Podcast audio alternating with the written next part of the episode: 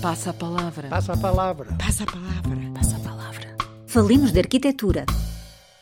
João Mendes Ribeiro lançou o convite e Andreia Garcia aceitou.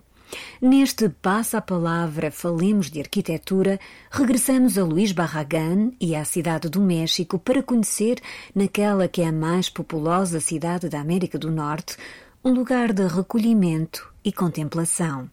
A Capela das Irmãs Clarissas Capuchinhas Sacramentais, um ramo feminino da Segunda Ordem Franciscana.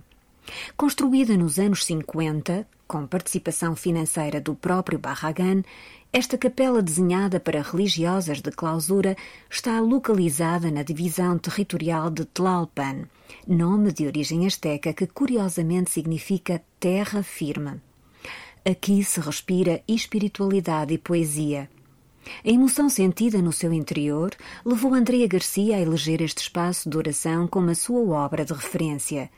É que a simplicidade arquitetónica, a forma sublime de tratamento da luz, a natureza expressiva dos materiais e a riqueza dos detalhes proporcionaram-lhe uma inesperada e intensa viagem dentro dessa outra viagem que tão cuidadosamente tinha programado para ver e sentir a obra deste arquiteto mexicano. Será a sua voz a guiar-nos por este lugar de silêncio e fora de tempo, exercitando um olhar que procura registar, apreender e aprender uma experiência vivida na sua plenitude. Dela trouxe um novo sentido para a sua forma de interrogar e pensar arquitetura. Andrea Garcia concluiu seu doutoramento em Teoria e História da Arquitetura em 2015 na Faculdade de Arquitetura da Universidade de Lisboa, com uma tese premiada e já transformada em livro Espaço Cênico, Arquitetura e Cidade. Dedica-se profissionalmente à prática da arquitetura, à escrita, à curadoria e ao ensino, porque acredita que é possível e legítimo fazer-se arquitetura também através da palavra, da reflexão, da exposição, do efêmero e da crítica. Poderia ter estudado escultura, cinema ou música, mas não se imagina a fazer algo diferente do que faz. A decisão de se tornar arquiteta surgiu como um prolongamento espontâneo e natural do mundo onírico da sua infância, como um caminho para continuar precisamente a sonhar, a imaginar e a criar cenários. Ao longo do seu percurso, com trabalho distinguido tanto em contexto nacional como internacional, tem vindo a procurar a dimensão mais sensorial e humana da arquitetura, que encara como um campo interdisciplinar e abrangente. Architectural Affairs, o ateliê que funda em 2016, reflete esse mesmo posicionamento, contemplando três dimensões: projeto, curadoria e edição. Professora nos cursos de arquitetura da Universidade da Beira Interior e da Universidade do Minho e professora convidada na Architectural Association em Londres, é ainda cofundadora, com Diogo Aguiar, da Galeria de Arquitetura, no Porto, um espaço independente dedicado à reflexão e ao debate sobre arquitetura, cidade e território. Diz-nos que encara cada nova etapa com intensidade e emoção, já que a arquitetura não é apenas uma profissão, mas sim uma responsabilidade de continuar a ser, estar e ver. A minha escolha é a Capela das Irmãs Capuchinas Sacramentárias do Puríssimo Coração de Maria, do arquiteto Luís Barraga, construída entre 1952 e 1955 no México. Conheci este lugar de expressão de alma numa viagem à cidade do México preparada com alguns meses de antecedência na procura de mergulhar com maior profundidade na arquitetura de Barraga. Sabia à data apenas algumas notas sobre este arquiteto autodidata. Era certo ser para mim um dos mais singulares arquitetos do século XX e conhecia-lhe as três maiores paixões: os cavalos, a natureza e a religião. Desde 1942, dez anos antes, portanto, do projeto sobre o qual vos vou falar, Barraga terá decidido deixar de exercer arquitetura para clientes particulares ou como resposta a encomendas públicas. Decidiu então tornar-se investidor imobiliário, associando-se a outras pessoas de classe alta, adquirindo terrenos que depois loteava e vendia. Aliás, os jardins de El Pedregal de San Ángel são exemplo disso mesmo mas não me quero afastar do projeto que a este passa a palavra trago. Quando me pedem para falar numa obra de arquitetura, poderia encontrar milhares de outros exemplos. Mas a escolha da obra referencial não poderia ficar indiferente ao único espaço que me proporcionou a experiência de me emocionar. Não estava preparada para a verdadeira arquitetura do espírito, como a apelidou Frederica Zanco. Ao contrário de todos os outros projetos desta fase de Barragã, estamos a falar de um projeto de recuperação de escala bastante modesta, que surge de um pedido direto de ajuda ao arquiteto por parte das Irmãs Capuchinas, uma ordem dedicada a orar continuadamente o Santíssimo Sacramento.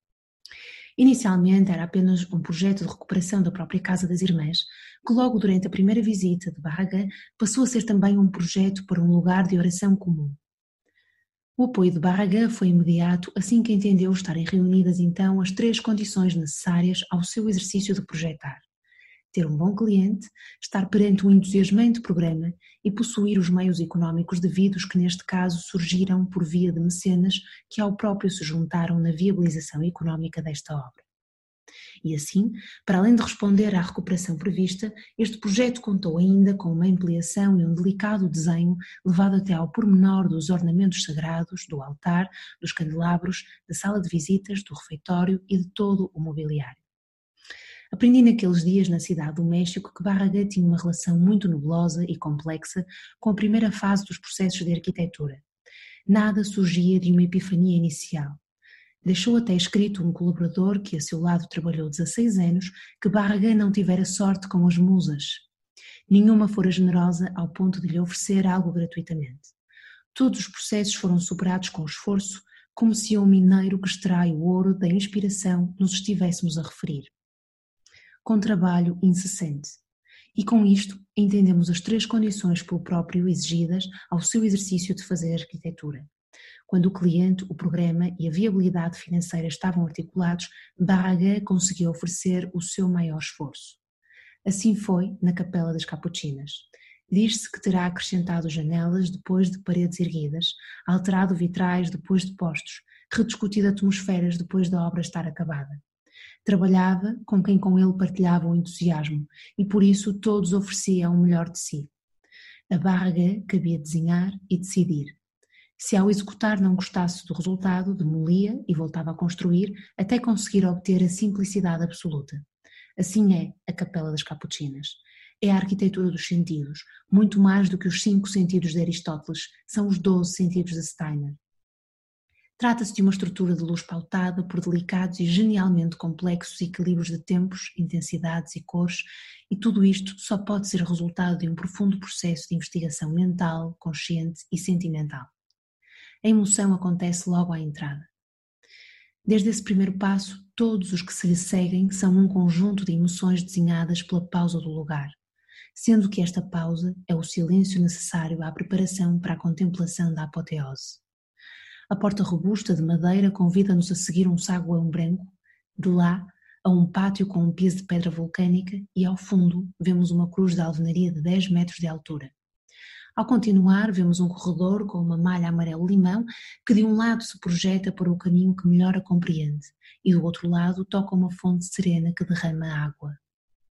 Este espaço não é apenas um pátio, é um momento. É a preparação do silêncio cantado com serenidade para entrar na capela, onde o ritmo do tempo é de facto outro. E assim chegamos a mais uma porta de madeira que, no mesmo compasso, se abre pela mão da madre que me guiava à visita uma senhora de olhar sereno que agora me olhava nos olhos, como que se aguardasse entender-me o momento certo. Mostrei-me pronta para ver o que ia ver. Depois entendi que não me procurava olhar, mas antes sentir o sentido da pulsação para coordenar no tempo certo do gesto de varrer o vazio e generosamente me permitir a experiência de ver na totalidade. É aqui que a voz baixa, porque insignificantes nos reconhecemos. Era a primeira vez que entrara num espaço pertencente a um mundo de clausura. E sem qualquer som, o que eu vi foi um órgão de tubos, tal foi avassaladoramente emotiva a experiência que vivi. O pano de luz cai de forma sagrada sobre o altar. Foi ali e naquele momento que percebi não poder ser humano aquele que não se emociona com a não normalização da existência. É o ato eternizado de uma das maiores e mais profundas mostras de generosidade arquitetónica, aquela experiência de equilíbrio entre tensão e poesia. Poderia dizer que há uma invasão de luzes coloridas, matizadas, filtradas por vidros e gelosias e de sombras de cor projetadas sobre outra cor. E assim a luz cai, para logo a seguir voltar a subir pelo meu próprio corpo à medida que nele caminho. A luz sobre a capela, a luz sobre o coro, a luz sobre o oratório do cruzeiro, a luz sobre o corpo, a luz sobre o vazio. Todas elas se aparentam de origem imperceptível. Olho o altar, um tríptico de ouro que devolve a luz que recebe. Depois olho em redor e entendo que a luz vibra com vários reflexos carregados de ouro, de vermelho, de amarelo. E depois surge solta a cruz de 3 metros de altura de madeira que se projeta recortada contra os muros rugosos pintados de laranja. É um projeto que nos ensina o que é a perfeição com artefactos simples. Barraga desenha sobre o luxo e sobre a pobreza. Desenha numa escala pequena uma sensação de amplitude e proporção onírica. É um gesto arquitetónico complexo para gestos modestos que meticulosamente são proporcionados pelo desenho de uma genialidade incomensurável, conseguidos com simplicidade e em serenidade. É um projeto infinito, fosse infinito também o tempo da madre que me guiava para nele me deixar mais tempo ter permanecido e conseguido registar visualmente tanto mais o que havia para ver, apreender e aprender. Já que esta é uma visita que se faz sem os pertences que nos permitem registar o espaço que de outra forma, para lá da nossa memória, seria impossível. É um soneto sublime que termina na singela fonte de flores, porque a ela temos de voltar depois de percorrer esta planta irregular, assimétrica e com apelo à liturgia católica. A Capela das Capuchinas conserva a tradição, embora seja contemporânea. Mas é mais do que isso, é atemporal. O projeto acabou por ser totalmente oferecido pelo Barragan às Irmãs Capuchinas 25 anos antes de receber o Prémio Pritzker. Luís Barraga considera que esta capela é uma homenagem a São Francisco de Assis, talvez porque os ideais de simplicidade e de pobreza estão profundamente gravados na ideologia deste seu desenho. Eu julgo que em 1980, quando do seu discurso na cerimónia do Prémio Pritzker, que apontava as suas palavras de inspiração ao longo dos anos, Barraga acaba por explicar o seu entendimento pela religiosidade, dizendo que a certeza da não-morte é uma fonte de vida, e que precisamente na religiosidade implícita na obra de arte triunfa a vida sobre a morte. Assim, Braga não nos deixou só um incomparável espólio de obras, deixou-nos em herança arquitetura. Braga ensinou-nos a olhar com intensidades novas, a não ver com olhos que nada veem, como dizia Carlos Pellicer, poeta mexicano que tanto admirava. A cidade do México foi uma ampla viagem, e como o Tolentino Mendonça diz, uma grande viagem é como um grande amor. Este não se esgota no tempo porque me trouxe um novo sentido de interrogar. O discurso racionalista ortodoxo poderia dizer que a beleza é perigosa. Eu diria que a beleza de Barraga me deu intensidade, excitação, afeto e ritmo ao pensamento arquitetónico.